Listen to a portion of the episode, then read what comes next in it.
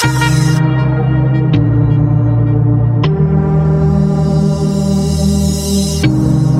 redet, ist nicht tot. Willkommen zum Geschichtsunterricht einer Sendereihe, die es ohne DLF Nova und Matthias von Hellfeld gar nicht geben würde. Hallo Matthias. Ich grüße dich, mein Lieber. Thema heute Gründung der blockfreien Staaten. Die ja sehr interessant sind, weil die sind ja eigentlich im Ostblock gewesen, aber die waren gar nicht im Ostblock, aber die waren doch im Ostblock, ne? Na, die waren eher nicht im Ostblock, aber die waren, ich sag mal, wie der Name schon sagt, blockfrei. Also sie waren sozusagen zwischen dem Ostblock und dem Westblock, also zwischen den Staaten des Warschauer Paktes und den Staaten der NATO oder den kapitalistischen Staaten und den kommunistischen Staaten, denjenigen Staaten, die zunächst unter Stalin und dann unter anderen sowjetischen Anführern äh, zusammengefasst waren und darunter gelitten haben und anderen Staaten, die unter den Vereinigten Staaten zusammengefasst und gelitten haben, also so, wie man es gerne hätte. Ja. Ähm, und die Staaten, um die es hier geht, die haben eine besondere, spezielle und ganz eigene Geschichte und die erklärt auch, warum sie so gehandelt haben, wie sie gehandelt haben. Ich will noch mal ganz kurz in Erinnerung rufen, in den 50er Jahren Kalter Krieg, der bestand vor allem darin, dass es eine massive Atombedrohung gab, dass es eine massive militärische Aufrüstung auf beiden Seiten gegeben hat. Es hat Atomwaffentests gegeben jeder von uns kennt diese Bilder, wo ein Wolkenpilz sozusagen in die Atmosphäre hochschießt.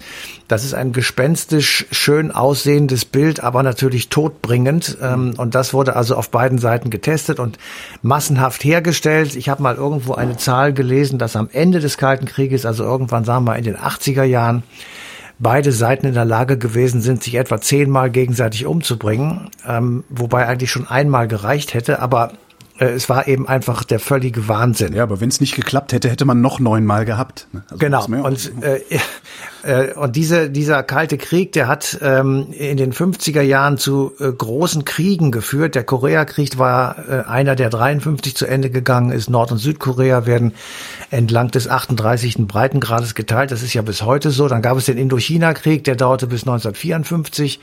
Das war der Aufstand, das ist das erste Schlagwort, was für die Bündnisfreien äh, wichtig ist, ähm, der Aufstand gegen die französische Kolonialmacht. Ähm, am Ende des dieses Indochina-Krieges 1954 gibt es äh, die Unabhängigkeit von Laos, von Kambodscha und die Teilung Vietnams in Nord und Süd und daraus entwickelt sich später der Vietnamkrieg.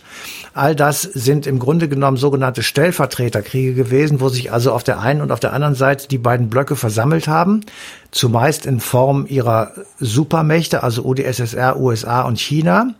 Und jeweils eine der beiden Kombatanten sozusagen unterstützt hat. Also war mal im Grunde genommen nicht direkt in einen Krieg verwickelt, aber indirekt. Und deswegen heißt das Ganze auch Kalter Krieg, obwohl während des Kalten Krieges mehrere heiße Kriege geführt wurden, aber eben nicht da, wo sie sich gegenüberstanden, also zum Beispiel in Europa. Und dann gab es natürlich noch den Dauerkrisenherd Nahe Osten. Mhm. Und diese drei großen äh, Kriegsszenarien und Szenarien hat sozusagen die ganze Welt in ihren Bann gerissen.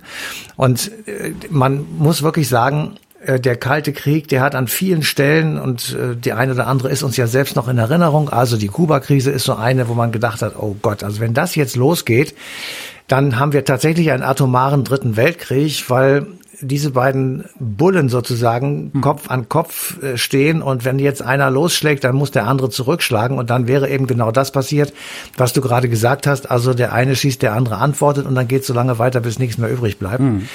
Also das war eine sehr, sehr riskante und schwierige Situation. Das gleiche galt auch die ganzen Konflikte um Berlin, also rund um den Mauerbau und vor allem vor dem Mauerbau. Das waren alles sehr kritische Situationen. Es gab äh, Aufstände im Ostblock äh, in der DDR, in Polen, in Ungarn 1953 und 56. Also es gab genügend, ähm, ich sag mal, Möglichkeiten aus diesem halbwegs kontrollierbaren Kriegsgeschehen für Europa jetzt gesagt, ähm, ein nicht mehr kontrollierbares Geschehen zu machen, also einen tatsächlichen heißen Krieg. So, und in diese Zeit hinein, also wir reden jetzt von den 50er und 60er Jahren, ähm, gibt es noch einen weiteren überlagernden Konflikt sozusagen, nämlich dass die großen Kolonialmächte, England und Frankreich zum Beispiel, als Folge des Zweiten Weltkrieges arg geschwächt waren. Also sie waren finanziell, materiell und politisch destabilisiert und auch geschwächt, hatten nicht mehr so viel Einfluss auf der Welt wie vorher. An ihre Stelle ähm, sind auf der einen Seite die USA und auf, die an, auf der anderen Seite die UdSSR und allmählich auch China getreten. Mhm. Und im Zuge dieser weltweiten Entwicklung kam es zur Dekolonialisierung. Also die großen Kolonialmächte, vor allem in Afrika, aber auch in Asien, mussten ihre Kolonien aufgeben manchmal freiwillig, manchmal zwangsweise, weil es eben Kriege gab um die Unabhängigkeit, aber eben oft auch aus einfach Einsicht, dass sie das nicht mehr gehalten bekommen und einfach auch einsehen mussten sozusagen, dass das nicht mehr in die Zeit passt, ähm, um es mal vorsichtig zu sagen. Ist es, ist es denen eigentlich zu teuer geworden oder ist denen tatsächlich ja ihr Ansehen wichtiger geworden? Naja, also es ist beides gewesen. Also es passte, ähm, es, es war sozusagen in dieser Aufbruchstimmung in den 60er Jahren nicht mehr vermittelbar, dass äh, Frankreich und England über 16 oder 17 Staaten in Afrika herrschen. Ähm, und zwar wirklich als völlige Abhängigkeit. Ja. Das war ja, da war ja keine Selbstständigkeit mehr.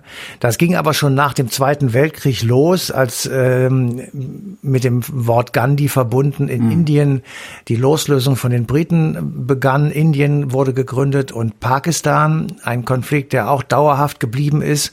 Das gleiche gilt 1949 für Indonesien, ähm, auch eine Region, die eben äh, unter kolonialen Vorzeichen groß geworden ist und jetzt sich befreien konnte und 1960 dann folgte das berühmte afrikanische Jahr, in dem also 18 ehemalige Kolonien auf einen Schlag unabhängig werden.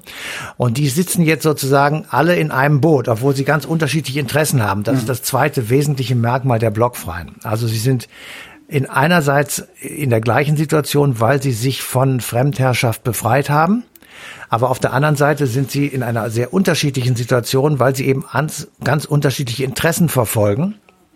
Und es eint sie die Sorge davor, äh, in einen weiteren Krieg zu geraten, also meinetwegen dann einen dritten Weltkrieg oder wieder in Abhängigkeit. Also wieder mhm. in eine Kolonisation reinzugeraten. Das alles wollten sie verhindern und das einte sie eben. Hat aber auch nicht so richtig geklappt, ne? Wenn man so. Also, doch, also, naja, doch, also, das hat schon geklappt. Ne, aber die, also die sind schon. Aber letztendlich haben ja dann doch die UdSSR und die USA ihre Einflusssphären in einer solchen Weise ausgedehnt, dass man sich wenn man gewollt hätte, kolonialisiert hätte fühlen können, oder? Ja, man hätte fühlen können, das stimmt, aber sie sind tatsächlich äh, als Status quo ähm, unabhängig geblieben. Hm. Also das ist das ist einfach so. Natürlich, okay, ja. auch die Bundesrepublik war nicht unabhängig, ja. aber sie war ein, ein souveräner ja, Wir sind ja heute noch kein, kein freies Land. Nach, jetzt bitte nicht, bitte nicht.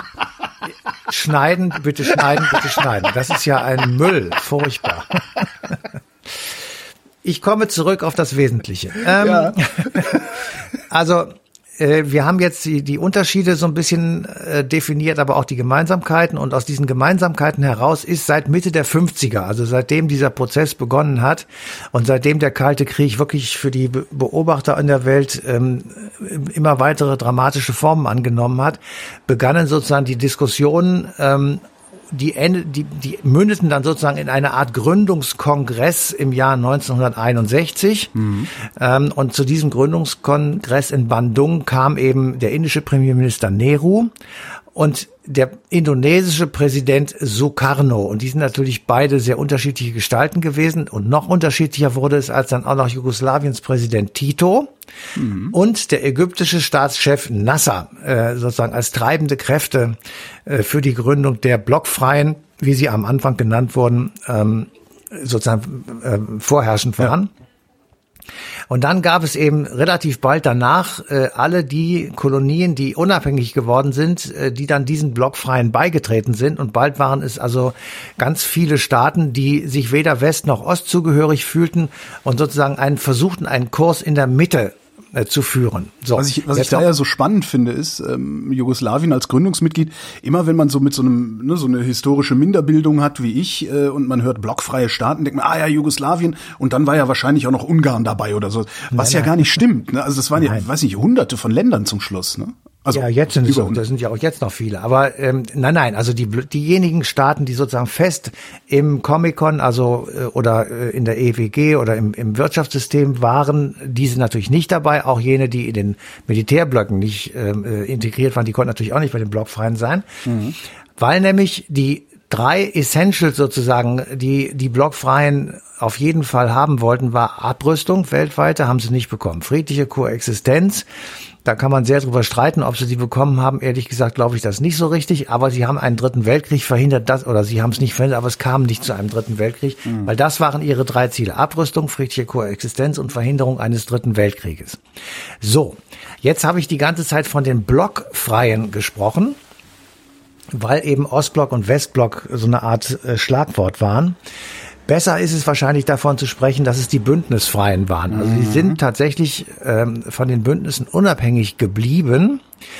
Und das konnten sie nur, weil sie keine feste Organisation waren und bis zum heutigen Tage sind. Okay, sonst also, wären sie ein eigenes Bündnis gewesen und hätten dann genau. in Konkurrenz zu den anderen Blöcken. Dann wären sie ah, möglicherweise in Konkurrenz geraten, dann hätten sie tatsächlich Abstimmungsprozesse machen müssen, mhm. die sie daran gehindert hätten, allgemein zu sagen, wir wollen Abrüstung. Ja, weil es natürlich auch unter den bündnisfreien äh, Staaten hätte geben können, die gesagt haben, ja, wir müssen aber aufrüsten, weil wir haben böse Nachbarn oder mhm. sonst irgendwas. Ähm, also insofern war das eine ganz kluge Idee zu sagen, wir, wir wollen keine festen Strukturen. Wir wollen nicht einen Sitz, meinetwegen wie die Vereinten Nationen in New York oder irgendwie sowas, wo man ein Sekretariat hat und äh, Präsidenten wählen muss und bla bla bla, wir würden das lieber so machen, dass wir Vorsitzende haben, die werden für zwei Jahre gewählt, dann kommt ein anderer und äh, wir treffen uns ab und zu hier, ab und zu dort. Mhm. Also wir sind sozusagen flexibel und können äh, darauf reagieren, wie sich die Weltlage entwickelt.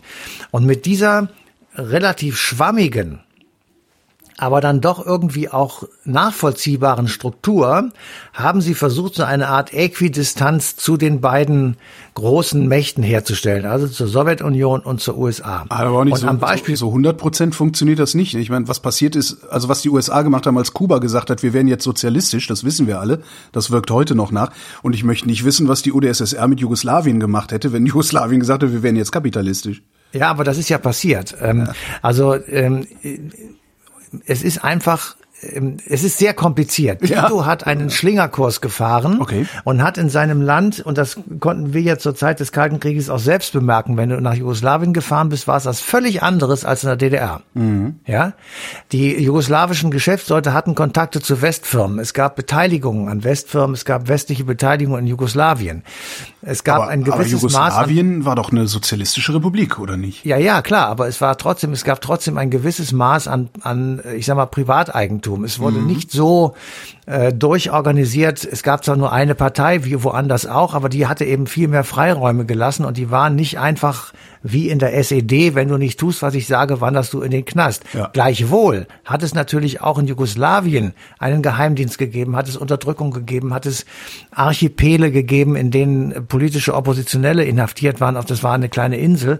Also das hat es alles gegeben, aber es war eben nicht so schlimm, sage ich jetzt mhm. mal, und nicht so streng und nicht so dramatisch wie in den anderen ähm, Ostblockstaaten. Und insofern hat tatsächlich Tito eine, äh, ich sag mal, eine Distanz gehalten zu Moskau. Das konnte man auch sehen, wenn der in Moskau zu Besuch war, dann wurde er eben ganz anders empfangen als meinetwegen Honecker oder Ulbricht oder Ceausescu. Mhm. Das, das ist schon etwas anderes gewesen. Und gleichzeitig war Tito auch jener, der durchaus mit amerikanischen Präsidenten geredet hat. Okay. War Jugoslawien eigentlich eine Marktwirtschaft oder war es auch eine Planwirtschaft? Nee. Nee, nee, das war eine Planwirtschaft, aber mit marktwirtschaftlichen Elementen. Okay. Also das, das, wie gesagt, das ist, also ich bin auch kein Wirtschaftswissenschaftler. Nee, ja. Jetzt bitte nicht irgendwelche Kommentare schreiben, dass das der falsche Begriff war. ähm, das kann schon sein, aber es ist auf jeden Fall nicht so streng gewesen und der Lebensstandard in Jugoslawien war auch höher. Also es war mehr Tourismus möglich. Ähm, du, ähm, ich bin selbst durch, durch Jugoslawien durchgefahren. Ähm, das, das war ein völlig anderes Land als eben, äh, ich sag mal, Rumänien oder so. Mhm. Das äh, kann man gar nicht miteinander vergleichen. Insofern also hat das funktioniert. Das gilt natürlich auch für die anderen Staaten und auch für Afrika, die mit anderen Problemen zu tun hatten. Die kann man eben auch deswegen nicht miteinander vergleichen. Ähm, aber sie einte sozusagen, ähm, dass sie, ich sag mal, in der Mitte, auf der Weltbühne, in der Mitte ähm, ja, erscheinen wollten. Sie sind aber trotzdem nicht, was sie eigentlich auch wollten, eine echte dritte Kraft geworden. Ja. Ja. Sie haben nicht weltpolitisch so einen Einfluss bekommen, dass zum Beispiel äh, eine nachhaltige Entwicklungspolitik durchgesetzt werden konnte oder dass die Vereinten Nationen reformiert werden konnten, weil das war auch, äh, was sie wollten, um einfach ihre Stimmen und ihren Anteil, sie repräsentieren ja einen großen Teil der Weltbevölkerung, mhm. ja, und dass sie eben auch eine entsprechende An ja einen entsprechenden Anteil an den Vereinten Nationen bekommen und dort auch, ich sage einfach mal, äh, Ideen einbringen können und Macht auch ausüben können, um einfach bestimmte Dinge, zum Beispiel Entwicklungspolitik, zu verändern. Haben die das denn wenigstens informell hinbekommen? Na, also, also, also weil die hätten ja, es hätte ja so, weiß ich nicht, den Frühstücksclub der blockfreien Staaten äh, ja. neben dem UNO-Hauptquartier oder irgendwie sowas. Ja, natürlich haben sie Einfluss bekommen. Natürlich sind sie äh, eine, einfach weil es so viele sind mittlerweile auch. Natürlich werden sie gehört, aber sie entscheiden nicht. Ähm, jetzt ist die Frage, wer entscheidet. Äh, das, da kann man auch lange drüber rumdiskutieren. China, Russland, äh, USA. Die Märkte sind entscheiden. Ja, was ist der Markt Marktes, und, ja. genau, wer ist der Markt und ähm, und so weiter. Also da mhm. gibt es ja, da kann man ja unendlich drüber diskutieren. Ähm, also ich finde ehrlich gesagt die Idee dieser Bündnisfreien, die finde ich nach wie vor sehr attraktiv. Ich finde das gut. Ich finde gut, dass es ähm, eine Möglichkeit gibt, trotz unterschiedlicher Interessen sich zu einem gemeinsamen zusammenzutun und zu sagen, aber oberhalb unserer unterschiedlichen Interessen haben wir gemeinsame Ideen und gemeinsame ja. Interessen und die versuchen wir durchzusetzen. Alles ja, andere lassen wir so. Das ist halt, das ist letztendlich ist das so ein bisschen wie das rote Telefon, das es damals gab oder zumindest äh, die, der Legende nach gab. Du hast halt immer eine Möglichkeit des Austauschs. Also der, der Kontakt reißt nie völlig ab, weil du sagst, okay, wir haben immerhin ein gemeinsames Ziel, dann lass uns doch da anfangen zu reden. Ja. Genau, also das äh, so ähnlich ist es auch. Und deswegen eben keine bürokratischen Strukturen. Mhm. Ähm, deswegen konnte man unterschiedliche Interessen auch bündeln, weil du einfach gesagt hast, okay, ihr Afrikaner, ihr wollt das und das, okay, das ist für die Indonesier völlig uninteressant, aber das ist egal, macht mal, ja, ja so. Ja. Ähm, und man konnte eben auch sehr viel schneller reagieren, einfach, wenn irgendwo was passiert ist, dann konnte man einfach als sehr heterogene Bewegung, da sitzen ja durchaus Demokraten und Diktatoren an einem Tisch. Ja. Das ist ja ja, also der, der ähm, Indonesiens Suharto, das war einer der Präsidenten oder Herrscher dort, das war einfach ein autoritärer ähm, ja, Herrscher, der sitzt dann neben Nehru. Mhm. Ja, das ist so ein Friedensengel gewesen. Oder Südafrika unter Nelson Mandela sitzt an einem Platz äh, oder an einem Tisch mit äh, Lukaschenko. Ja. So, der ist ja auch da drin. Also es sind, es sind wirklich, wirklich äh, so, aber das geht eben, weil man sagt, wir sind keine Organisation. Man muss mhm. keine Mitgliedsbescheinigung unterschreiben und man muss keine äh, gemeinsame das ist halt nicht so ja, wie in der EU, wo du sagst, wir haben einen, ja. einen wir definieren jetzt hier einen Wertekonsens oder einen genau. Wertekanon und wer davon abweicht, der kriegt eins auf die Mütze. Ja, und das ist einfach der, ja. ja. das ist auch der Trick sozusagen, äh, ähm, warum das überhaupt dazu gekommen ist, dass es dieses gibt. Und wenn wir jetzt, äh, ich meine, die, äh, die Bündnisfreien gibt's ja immer noch. Ähm, ich wollte gerade fragen, was ist eigentlich, was machen die denn heute, wo es die Blöcke ja, ja, nicht sind, mehr gibt? Die, die gibt's immer noch. Das ist, äh, die sind ja bei den großen Konflikten nach wie vor unabhängig, wollen sie bleiben. Also ja. Klimawandel zum Beispiel. Nur da muss ich einfach sagen, ja, also stimmt, äh, das, da sind sie auch so, aber der Klimawandel wird eben nicht von ihnen sozusagen beeinflusst, sondern von den großen Industrienationen, also China zum Beispiel, USA, Russland, Europa und so weiter. Ähm, Sie wollen territoriale Integrität und politische Souveränität für alle Staaten. Da kann ich sagen, ja, das will ich auch. Mhm. Ähm, das Ziel ist gut. Es wird auch teilweise akzeptiert, aber eben nicht überall. Und die Gleichheit der Menschen, das ist auch eines ihrer Ziele, unabhängig von Hautfarbe, Religion und Geschlecht. Das unterschreibt jeder. Es halten sich aber viele Staaten nicht daran. Und da kann man eben auch als dritte Kraft nichts gegen machen. Ja. Das ist sowieso schwierig, dagegen etwas zu tun, weil Schon es halt. Im Inland schwierig, ja. Ja, aber und, und eben noch schwieriger ist es, weil es findet meinetwegen in irgendeinem Land X statt und dann müsstest du da einmarschieren, um das zu verhindern. Mhm. Das tut natürlich niemand, ja. So, also es ist ähm, die Ziele finde ich nach wie vor gut, die finde ich richtig, die äh, sind gut formuliert, die sind vollkommen berechtigt, aber durchsetzen können sie sie nicht, weil sie dazu einfach nicht die Macht haben. Und die werden sie auch nicht kriegen, weil die Supermächte und auch Europa natürlich ein großes Interesse daran hat, dass sie selbst das bestimmen können. Mhm. Und deswegen werden sie davon, solange es geht, nichts abgeben. Wie sind denn die Supermächte, also insbesondere im Kalten Krieg, mit den Blockfreien umgegangen? Haben die die ernst genommen? Oder nee. also, weil, weil wenn ich mir so so die Liste angucke, ne, also Kuba hatte ich ja eben schon mal als Beispiel, ähm, da könnte man ja eigentlich auch sagen, ja gut, Kuba will mit dem ganzen Scheiß nichts zu tun haben, die haben Bock auf Sozialismus, dann lassen wir die das mal machen. Aber davon haben die USA ja dermaßen Angst gekriegt, dass die ja heute noch Sanktionen äh, auf denen liegen haben. Naja, Kuba wollte Sozialismus, das ist ein bisschen, äh, Kuba ist in den Sozialismus getrieben worden, weil die Amerikaner Castro links so, liegen gelassen haben. Aber ähm, äh, also haben die, ja. haben die die als, ich sag mal, als, als Diskussionsteilnehmer auf Augenhöhe betrachtet, diese Staaten? Oder war das nee. eher so, naja, wenn ihr nicht, wenn ihr nicht wollt, dann marschieren wir sowieso bei euch ein und zwar heimlich mit unmarkierten Hubschraubern? nein, nein, die sind als Gesprächspartner nicht ernst genommen worden. Die haben auch, glaube ich, gar nicht, als offiziell geht das ja auch nicht. Also ja, da ist dann einer ist der Vorsitzende, mit dem kannst du natürlich reden. Der ist auch unterwegs gewesen. Ja, aber die zuletzt Aserbaidschan. ja, aber die Organisation, die kannst du eben nicht äh, ansprechen, weil es die so nicht gibt. Ja. Äh, das ist halt der Vor-, aber auch der Nachteil. Du bist eben kein äh, Big Player, weil du nicht einen Sitz mit Sekretariat hast oder mit, äh, ich sag mal, einer gewählten Struktur oder einer bestimmten Struktur, sondern du bist eben eine heterogene Truppe hm. und diese heterogene Truppe hat ein gemeinsames Ziel oder zwei oder drei und der Rest ist höchst unterschiedlich. Hm. Ja, also der Unterschied zwischen Belarus und Südafrika, der kann ja größer nicht sein. Ähm, ja.